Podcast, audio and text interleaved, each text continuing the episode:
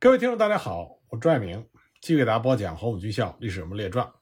我们接着来讲蒋介石是如何走向反共和清共的道路的。上次我们说到包罗廷他们呢到达了武汉，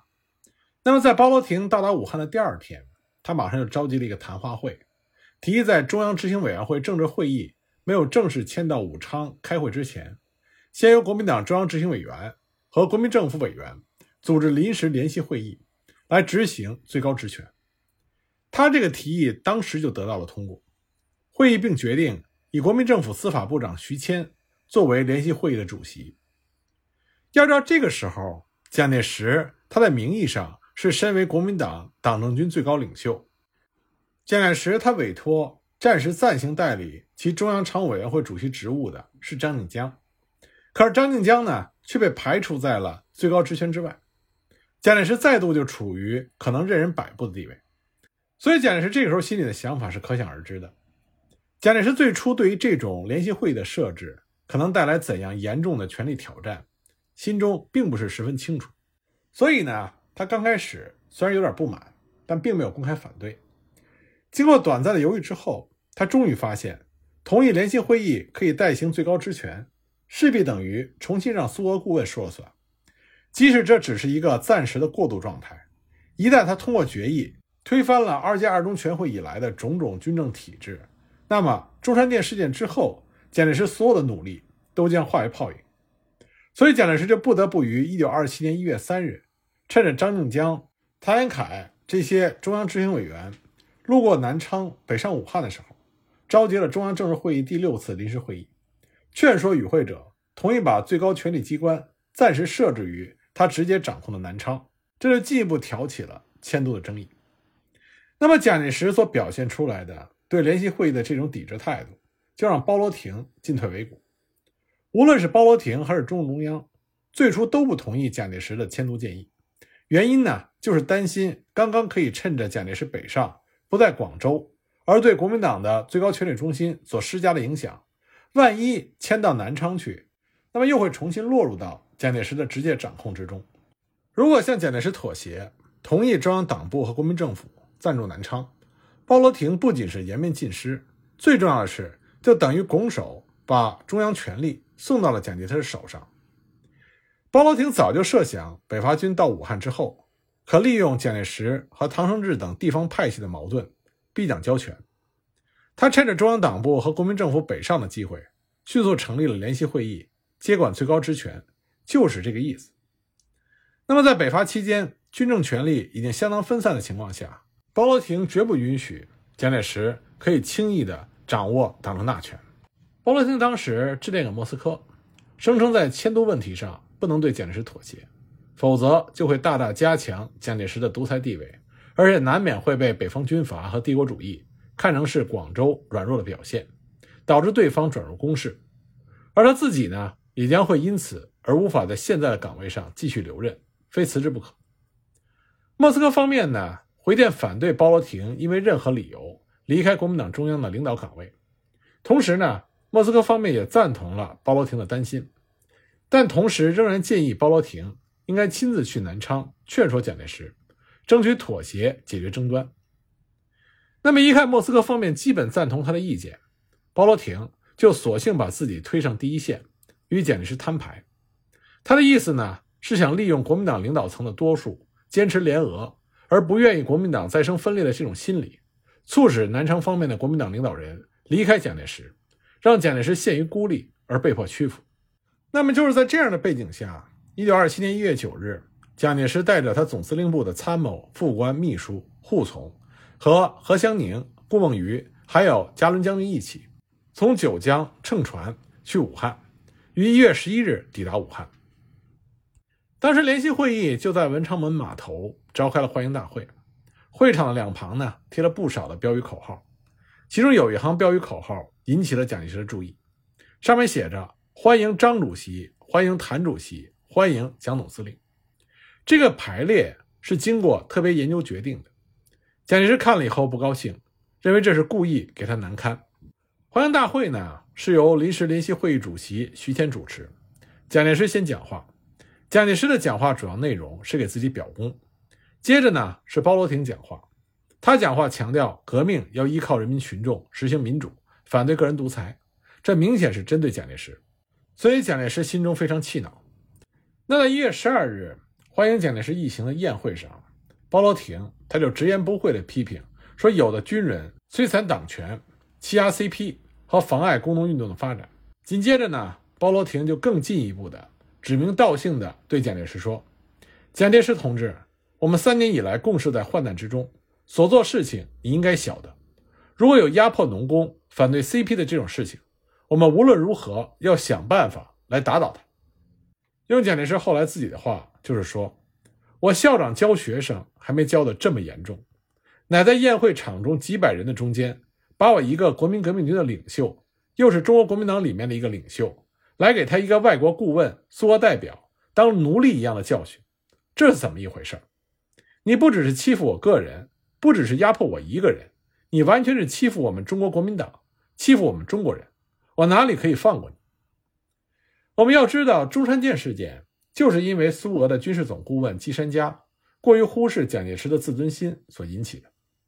在蒋介石成功的通过这个事件打击了俄国的威信，限制了顾问的权利之后，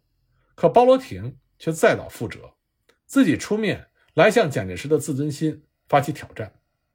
这多少让人有些难以理解。因为这个时候，包罗廷的手里是有杀手锏的，一个是武汉的财政部长宋子文，他掌握着蒋介石所需的大笔军费；第二个呢，是留在南昌的其他中央执行委员，像谭延闿、何香凝等人，也不愿意跟随蒋介石去分裂中央；第三个呢，是唐生智等相当一批的北伐将领，已经在武汉方面的领导之下。而与此同时呢，包罗廷也同样相信各地的工农运动正在广泛兴起，它必然会对国民党及其北伐军形成强大的牵制作用。各地赞成迎汪精卫的国民党人声势日渐浩大，必然也会对蒋介石造成极大的压力。正因为如此，包罗廷在事后也对自己直接冒犯蒋介石有过一定的忐忑不安，担心自己的做法过于突兀和冒险。会太过损伤蒋介石的自尊心，曾经私下托宋子文等人对蒋介石表示歉意，甚至声言今后愿意和蒋介石一起随军行动，不问中央事务。但是包罗廷他并没有停止推动剥夺蒋介石党政权力的斗争。那么蒋介石一方面觉得受到了侮辱，另外一方面呢，他发现武汉的这些国民党人基本上都不主张迁都南昌，所以他就匆匆离开了武汉。但他前脚。刚离开武汉，武汉地区的共产党人和国民党左派领袖就大张旗鼓地发起了恢复党权的运动，不仅高唱打倒张静江，挤走同情蒋介石的十一军军长、武汉卫戍司令陈明书，而且之前和蒋介石关系非常好的行营主任、总政治部主任邓演达以及孙科等人公开的撰文，影射抨击蒋介石搞个人独裁，并且为了根本消除蒋介石对党政的控制权。更决定要抓住左派占优势的这种情况，在三月份召开了二届三中全会，重新制定了党政军领导体制。但是苏俄顾问、中国共产党和国民党左派，他们没有注意到的是，他们的步子迈得太大太快了。在当时的中国，不仅政权要靠枪杆子来取得和维系，而且呢，中国社会的所谓的阶级分化也远没有达到他们所希望的那种程度。不要说中间阶层所占人口比例极大，就是共产党人他所重视的工人群体，政治上也与广州工人的情况不相上下，通常是处于分散的，甚至是分裂的状态。很多工人不仅不能被共产党人所掌握，甚至可能站在相反的立场上。换句话说，社会状态就保证了蒋介石不会真正的处于孤立，他区别于共产党人的政治主张。这时候不仅可以得到相当部分军人的支持，而且会同样具有相当的社会基础和群众基础，足以和共产党人相抗衡。在这方面，最典型的就是我们之前谈到的蒋介石的军队所经过的江西、福建、安徽、浙江等省，社会中上阶层所表现出来的拥蒋热情，在这些地区，共产党人和左派国民党员通常都影响着相当一批工人群众。并且掌握着省市一级的党部，但是在运动中所出现的种种过激行为，却在倾向平和、渴望安定的社会中间阶层中造成了很大的恐慌。蒋介石到来之后，为了抗拒共产党人和左派国民党人，往往会借助于本地倒戈的军事领袖，或者选派政治上区别于激进派的亲信，另立党政机关以控制地方。由于这些人明显的倾向于沿袭旧的体制和旧的秩序，因而自然会受到习惯于旧体制、旧秩序而恐惧激进革命的社会中上阶层的欢迎。对于这些地方的工人、店员和农民群众，凡是与共产党工会、农会不合者，这些党政人员也会积极的予以扶植。纵使找不到合适的扶持对象，他们也能够找到青红帮组织、伪造工会团体和共产党人的工会组织相抗衡。对此呢，蒋介石并不是一无所知，但是已经习惯于用武力解决问题的他，也并不反对部下出于他所认为的革命的目的而采取非常手段。结果呢，就出现了诸如总政治部副主任郭沫若这时在蒋的总部中所看到的那些让他倍感吃惊的情景。蒋介石对其亲信支持指使的拥蒋的工人、店员，甚至是青红帮分子，在众目睽睽之下冲击共产党人。和左派分子领导的各地国民党党部、工会等机关团体，甚至是大打出手，造成流血冲突的时候，蒋介石经常是睁一只眼闭一只眼。这里我们要指出的是，蒋介石开始不择手段的来和跨党的共产党人争夺地方和群众，这和他所感受到的权力失落的威胁程度有着密切的关系。直到1927年3月之前，一直跟着蒋介石工作的郭沫若。虽然对于蒋介石在个别地方工人运动问题上的处置手法心存疑问，但并没有发现蒋介石有明显异常的表现。但是在1927年3月上旬之后，当蒋介石被迫同意中央党部和国民政府迁至武汉，接着呢，武汉又召开了旨在削弱蒋介石权力的二届三中全会之后，郭沫若才意外地发现蒋介石开始大踏步地转向了极端。很明显，蒋介石因为中央党部。和国民政府牵制武汉而产生的这种权力的失落感和政治的恐惧感，极大影响了他的决定。蒋介石深信，如果这个时候再不采取断然措施，他所占有的这些省区，转眼间就会落到武汉中央的手里去，而丢到这些地区，他就连讨价还价的资本都没有了。如果他最终不得不向武汉中央臣服，不要说之前的一切功亏一篑，就连他的政治生命。都有可能因之而结束。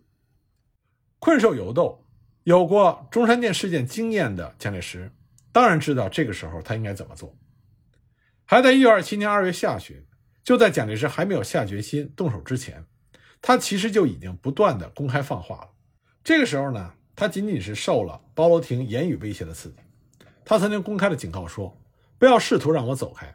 总理再生的时候，我无论对哪一个同志。”或者有一句话与我不对，或者有一点得罪了我，我马上就要跑开。现在可不是了。如果我一走开的话，那么中国革命的根芽从此就要断绝。谁也不要想让我放弃责任，因为我只知道我是革命的。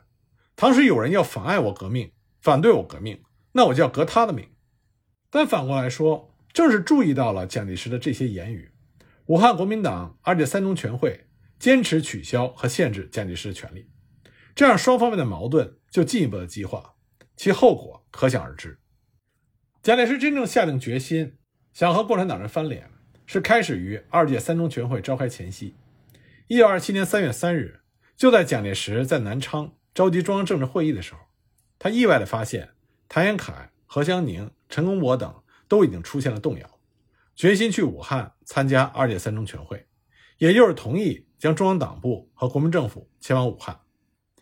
蒋介石当时内心充满了恐惧和恼怒，表面上呢，他只能表示同意多数人的意见，但他的内心深处却是愤怒异常。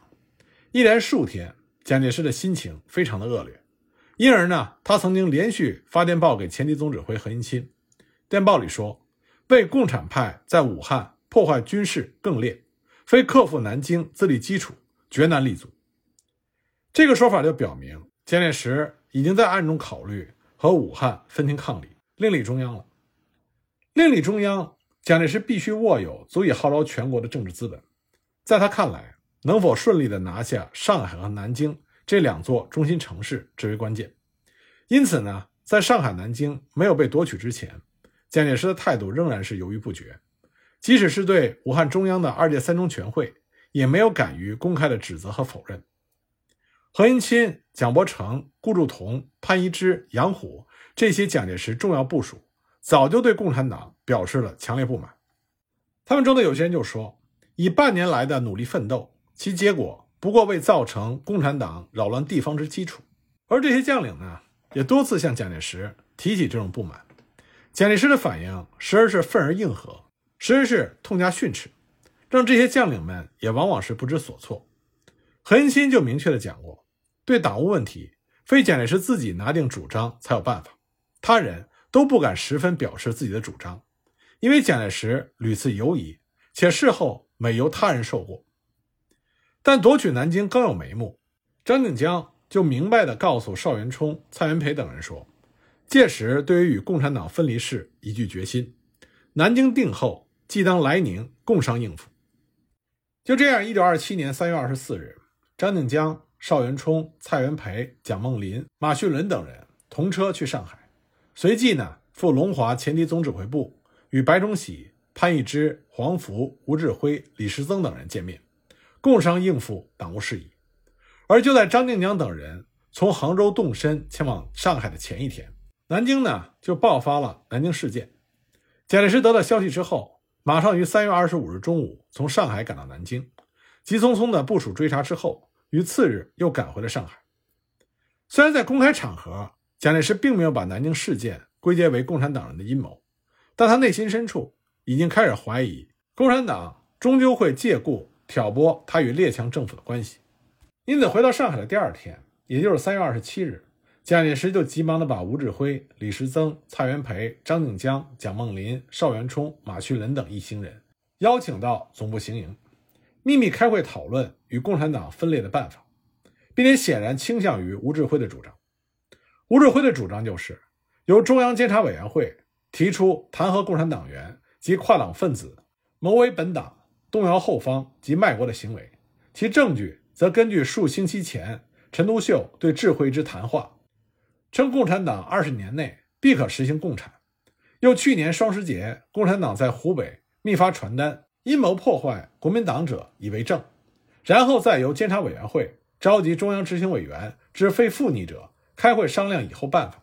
而开除其监视一切附逆及跨党之首要等，听候代表大会裁判等等。在这个时候，蒋介石和共产党已经是形同水火了，再难相容。这里面除了蒋介石他相信武汉中央的种种做法背后，其实都是包罗廷和共产党人。在起作用之外，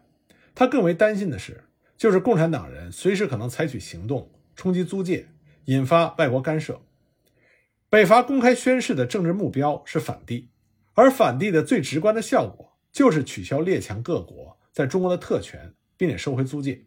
我们前面在讲革命外交的时候已经强调了，那个时期全国的反对运动风起云涌，西方列强也深感威胁，爆发激烈冲突的可能性也激增。蒋介石并不赞成武汉、九江夺取租界的做法。他注意到，在这两处租界事件之后，西方各国政府全力保护其在上海利益的这种态度，那么把军事胜利视为一切之首的蒋介石，在对列强问题上就不得不表现出格外的小心谨慎，极力的和列强各国政府的代表周旋应付，避免造成外力干涉的这种严重结果。而当他考虑到与武汉分庭抗礼，和清除党内之共产党人之后，他就更是不能不关心失去苏俄援助之后能否取得各国列强的同情和承认的问题。在这种情况下，蒋介石当然不能提出租界问题，甚至还要公开声明确保各国租界的安全，来取信于各国政府。这个时候的上海，谣言四起，特别是各个外国租界里躲避着大量从武汉、九江以及其他国民革命军占领区。逃亡避祸而来的外国侨民和中国人，他们对于发生在两湖、江西等地激烈的工农运动充满了恐惧，生怕国民革命军占领上海之后会重现汉口、九江下层民众冲击租界的情景，因此呢，更是人心惶惶。鉴于自己在上海工人中的号召力和共产国际执委会第七次扩大会议所提出的要超越民主革命界限的要求，在上海的中共领导人这个时候是相当的振奋，他们反复强调，我们党已经到了夺取领导权的时期，因此呢，力主公开打出自己的旗帜，说要在群众中宣传 CP，或用公开代表的形式，或者指定同志在群众会议时故意问 CP 是什么，借此来宣传 CP。既然要夺取领导权，上海共产党人自然要指挥总工会四处冲击国民党的右派组织，并且积极筹组上海特别市临时政府。结果弄得街市上共产党的呼声很高，人人都在打听 CP，很想晓得内幕。三月二十二日，前敌总指挥白崇禧刚到上海的时候，对共产党领导的总工会态度还是好的，并且同意各工会的武装纠察队统归总工会管辖。对共产党推动组建的市政府也并没有进行反对，但是到了第二天，他听到各方反应之后，态度就发生了一百八十度的转变，扬言将设法根本消灭武汉风潮再现于上海。次日呢，白崇禧请市党部等吃饭，独独没有邀请 CP，并且马上就有种种传说，说市政府为 CP 所组织，蒋介石坚决反对。蒋介石、白崇禧等人的担心，并非是全无根据的。在准备夺取上海之初，中共上海区委没有马上收回租界的打算。他曾经明令罢工工人不准打外国人，不准捣毁机器，并且要求工人纠察队切实维持一切治安，禁止流氓土匪趁机骚扰与抢劫。包括对于电源问题，也曾经再三强调：现在广州、汉口已经闹坏了，这个问题很复杂。一定要与商人接洽，注意条件不要太高，避免闹出乱子。上海总工会甚至有声明给英国巡捕房的总巡先生言安其心。但是在三月二十四日之后，共产党方面的态度就发生了明显的改变。那么到底发生了什么呢？我们下一集再继续给大家讲。